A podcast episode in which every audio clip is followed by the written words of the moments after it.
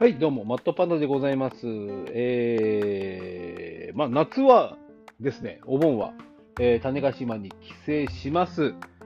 まあ、ちょっとね、今、懸念事項がありまして、そのことについてちょっと喋っておきたいなと思って、今から喋らさせていただきます。えっ、と、まあ、種子島の隣には、えー小さな、えーもう一つの島、曲げ島という島がございます。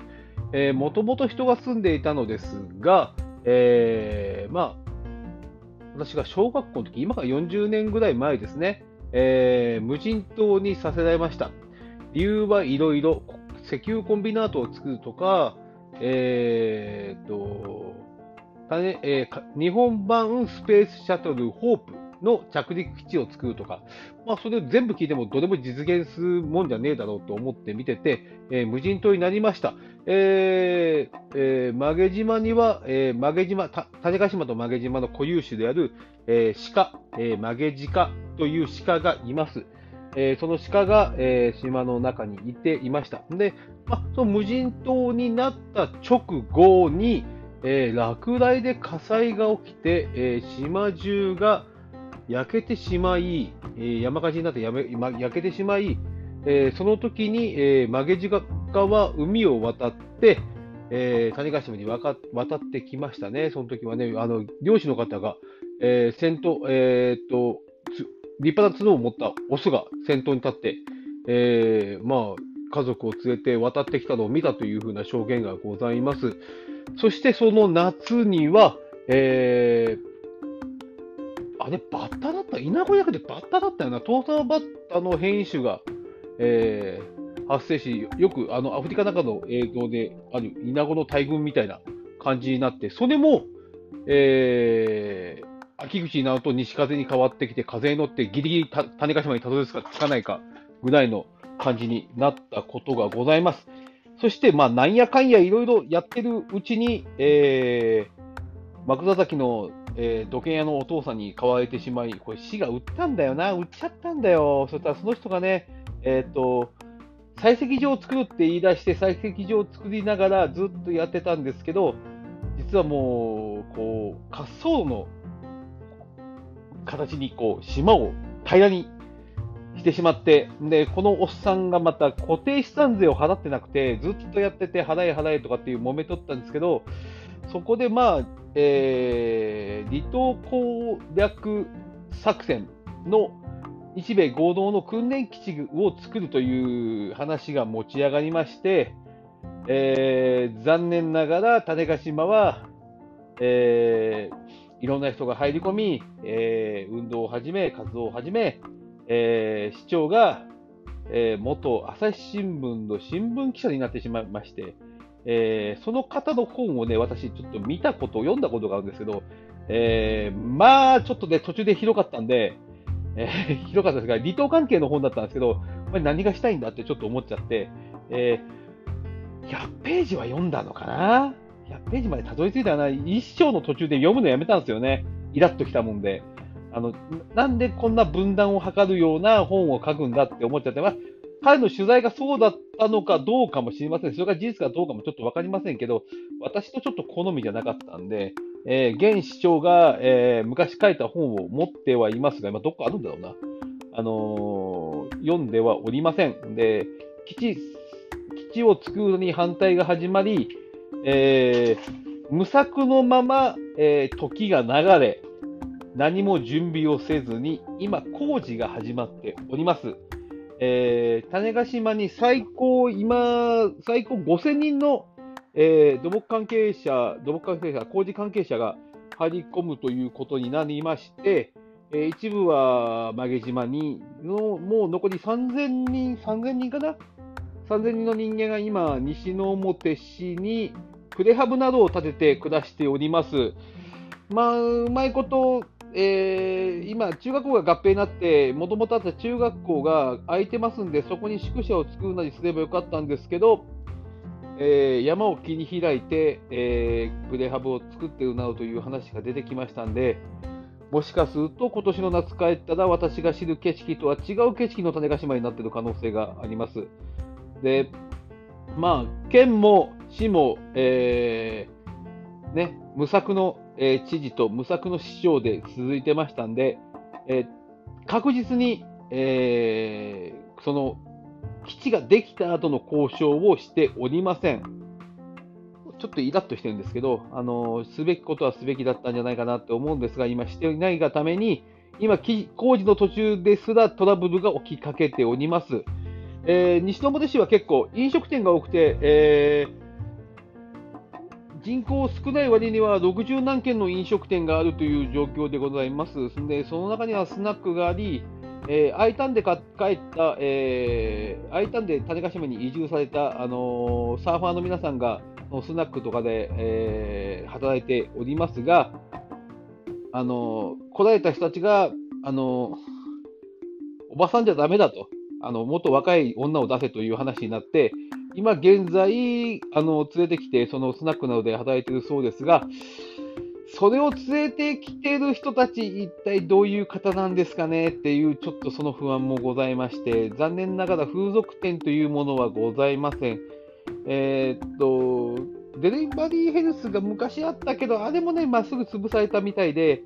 えーないようです。はい。ちょっとまあ、その性風俗っていうか、そういうもののお店はございません。ということで、えー3000人の工事関係者に対しての懸念を、えー偏見込みで喋らせていただきます。今、警察が、えー、立川島の警察が、その件も込みで、えー今、警戒しているところでございますが、今現在、えーまあ、過酷な労働条件で働いている働く職場に関して、えーそこには前科者なり、そして元ヤクザの方とかが入っています。で、まあ、介護関係もやはりいろいろあって、就職などができない方たちが、その、とこに入るっていうこともございまして、で、まあ、こういう労働環境の中で働くことになる人は、やはり前科持っている方がいます。で、それを今、種子島の地域課の皆さんが、えー島内の、えーおじいちゃん、おばあちゃんに声をかけて、戸締まりちゃんとしてねとか、いろいろ気をつけてねっていう声かけをして歩いています。そして、まあ、種子島はもともと例年であれば、えー自転車で寝袋を持って旅したり、えーサーフトリップで、えー車中泊でそのテントなどを張ってサーフィンをする人たちがいますが、そこに対して何か被害が起きないかという懸念を警察の方も持たれているそうです。で、まあ、確かにそういうことはあると思いますので、まあ、できることならば、うん、女性の一人の旅行っていうのは、まあ、もともと安全なところだったんですけど、ちょっと危険なのかな、ましてや、まあ、女性だけで、1人とか2人だけで、この車中泊とかで移動をして、種子島を旅行するっていうのは前は楽しめたんですけど、今回、今、現状では少し不安が残るのかな。で、技術工事が始まって、8月でほぼ半年となります。そろそろフラストレーションが溜まってくる時期だと思います。そうなってくると何かトラブルが起きないかという心配が今持たれている最中でございます。えー私も55で、えー早期退職して種子島に帰る予定にしてます。でそんな中で、えー今、夏場に対してやっぱりトラブル等が起きやすいって、旅行者が増えてきてトラブル等が起きやすいというところで、えーまあ、自警団的なものを作ってはどうなのか、格闘技の指導をしながら、そういうグループを作ってはどうなのかっていうふうなことを思ったことがありますが、今現状ではやはりそういうそれが必要なのではないかという状況に、えー陥っております。何もかも行政の無策と、やっぱりそこら辺を考えて議論をしようとしなかった状況にになってしまったという現状があります。やっぱり、うーん、まあね、この件に関しては国がご利用しできることなんで、やはりそれに対して、国に対して、やるならばこういうことをしろ、ああいうことをしろ、こういうことをよこせっていう、まあ、名前出しますけど、えー沖縄の中山知事、あの基地をして補助金をむし国からむしり取ってきた中山さんでの路線がやはりいいのではないかなと私は思っています。離島離島でのことで関してね、えー小中知事、えー中山さんの次で今今の現沖縄知事とつながるディンディン知事とつながるあののやり方、何が何でも反対、もうし反対っていうやり方は決して特撮ではないのかなっていうふうに思いますんで、えー、思っております。で、まあ、ずっとこの件に関して言うんだったら、種子島ね、あの、今、離島では、えー、労働介護っていう言葉を皆さん聞くと思いますが、労働医療なんですよ。もう年配のお医者さんしかいず、いないだがために、えー、もうおじいちゃんおばあちゃんを、もうおじいちゃんおばあちゃんが見てるんですよ。う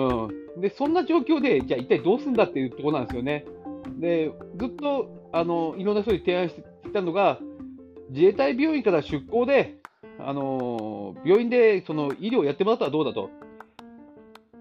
皮膚科、耳鼻科、今ないんですよね。小児科もない、いないのかな。うん。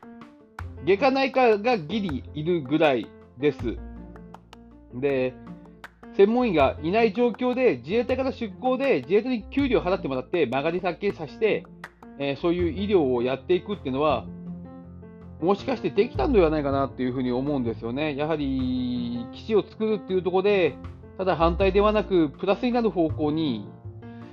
うん、運ぶべきだったんじゃないかなと思います。で、まあ、今、宿舎の方を山崩して作ってますけど、まあ、それに対して予算を組んで、国からも予算出させて、えー、中学校に民泊せ、今、あの空いてる中学校の跡地、何個あるのかな ?3 つか4つあるのかな？うん。で、その中学校に対して、こう、何校か、その、泊まれる施設を作り上げたら、後にこの後、あのー、宿泊施設として、えー、基地の政策が終わった後、宿泊施設として利用して、訓練を、あの、見学にする、来る、えー、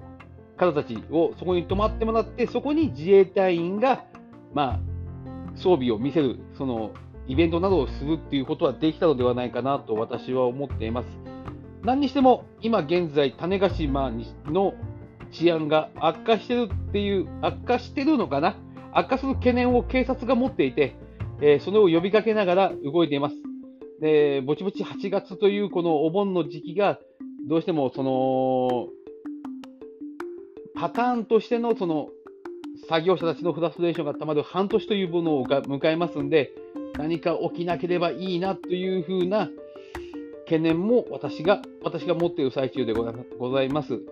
うんだから、まあ、ちょっと種子島には、うん、一人旅とか、そういう貧乏旅行とか、えー、今普段はサイクルとか、キャンプとかで、車中泊とかで、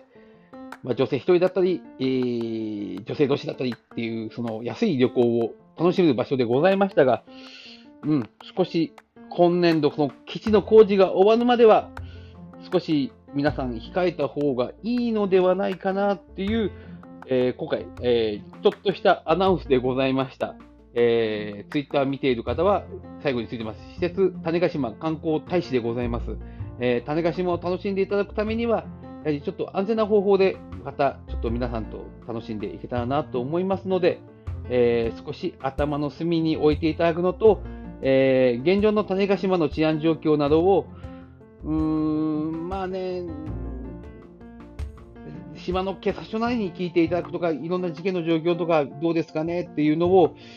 うーん旅館とかそういうところに聞いていただけたらなと思います。えー、飲み屋街がある、ちょっと一応繁華街的なところは、ちょっと、うん、そういう関係者が通ってトラブルに発展しなければいいなと私は思っております。